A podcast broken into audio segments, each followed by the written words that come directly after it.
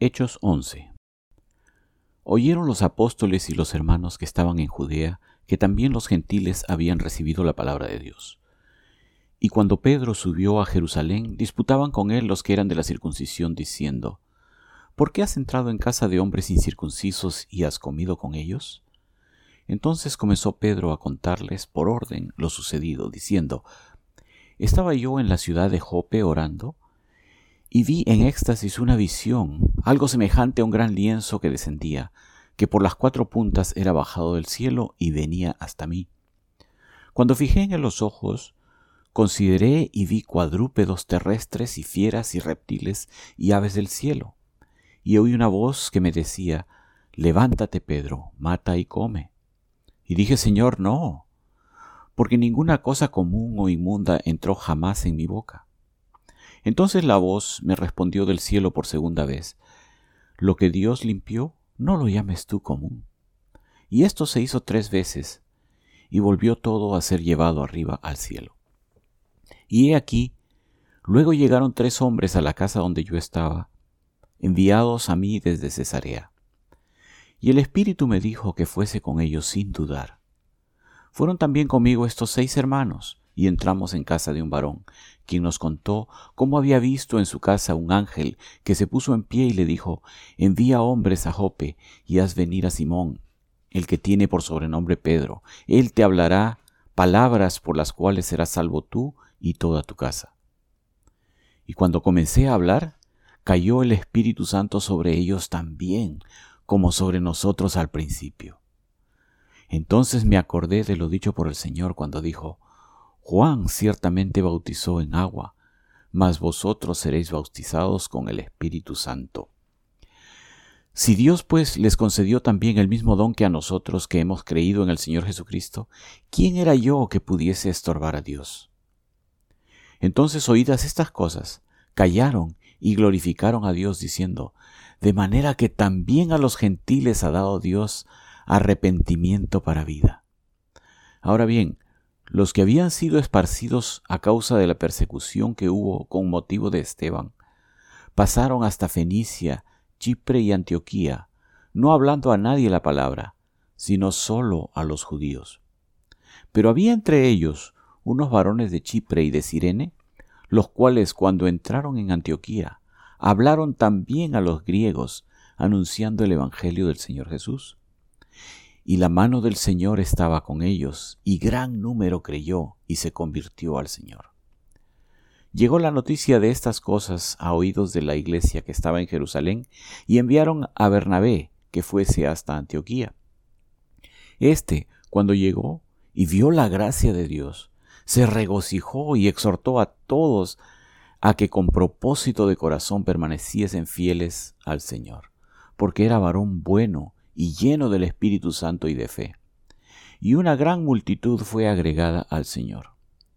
Después fue Bernabé a Tarso para buscar a Saulo, y hallándole le trajo a Antioquía. Y se congregaron allí todo un año con la iglesia y enseñaron a mucha gente. Y a los discípulos se les llamó cristianos por primera vez en Antioquía.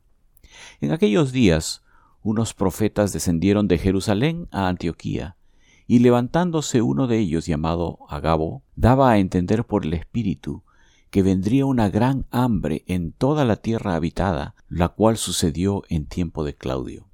Entonces los discípulos, cada uno conforme a lo que tenía, determinaron enviar socorro a los hermanos que habitaban en Judea, lo cual en efecto hicieron, enviándolo a los ancianos por mano de Bernabé y de Saulo.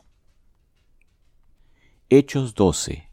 En aquel mismo tiempo el rey Herodes echó mano a algunos de la iglesia para maltratarles, y mató a espada a Jacobo, hermano de Juan. Y viendo que esto había agradado a los judíos, procedió a prender también a Pedro. Eran entonces los días de los panes sin levadura. Y habiéndole tomado preso, le puso en la cárcel, entregándole a cuatro grupos de cuatro soldados cada uno, para que le custodiasen y se proponía sacarle al pueblo después de la Pascua. Así que Pedro estaba custodiado en la cárcel, pero la iglesia hacía sin cesar oración a Dios por él. Y cuando Herodes le iba a sacar aquella misma noche, estaba Pedro durmiendo entre dos soldados, sujeto con dos cadenas, y los guardas delante de la puerta custodiaban la cárcel. Y he aquí que se presentó un ángel del Señor, y una luz resplandeció en la cárcel, y tocando a Pedro en el costado, le despertó, diciendo, Levántate pronto. Y las cadenas se le cayeron de las manos.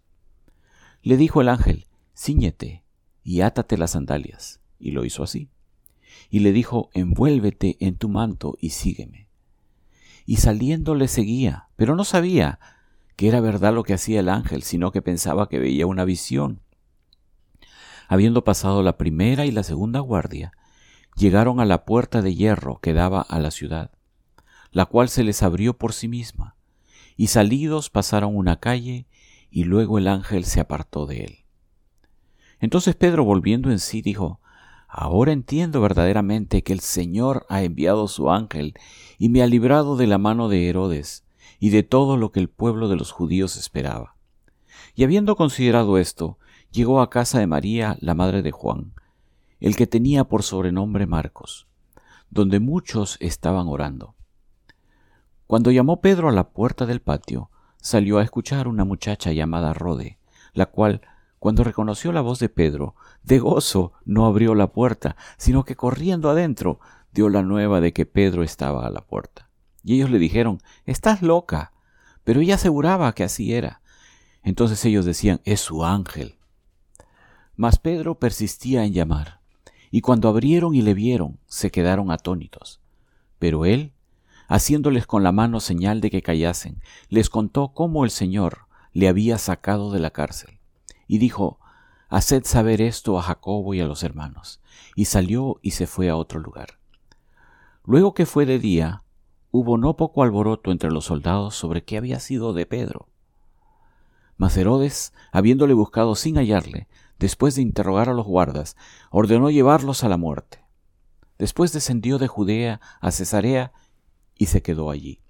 Y Herodes estaba enojado contra los de Tiro y de Sidón, pero ellos vinieron de acuerdo ante él, y sobornado Blasto, que era camarero mayor del rey, pedían paz, porque su territorio era abastecido por el del rey. Y un día señalado, Herodes, vestido de ropas reales, se sentó en el tribunal y les arengó, y el pueblo aclamaba gritando, Voz de Dios y no de hombre. Al momento un ángel del Señor le hirió, por cuanto no dio la gloria a Dios, y expiró comido de gusanos. Pero la palabra del Señor crecía y se multiplicaba. Y Bernabé y Saulo, cumplido su servicio, volvieron de Jerusalén, llevando también consigo a Juan, el que tenía por sobrenombre Marcos.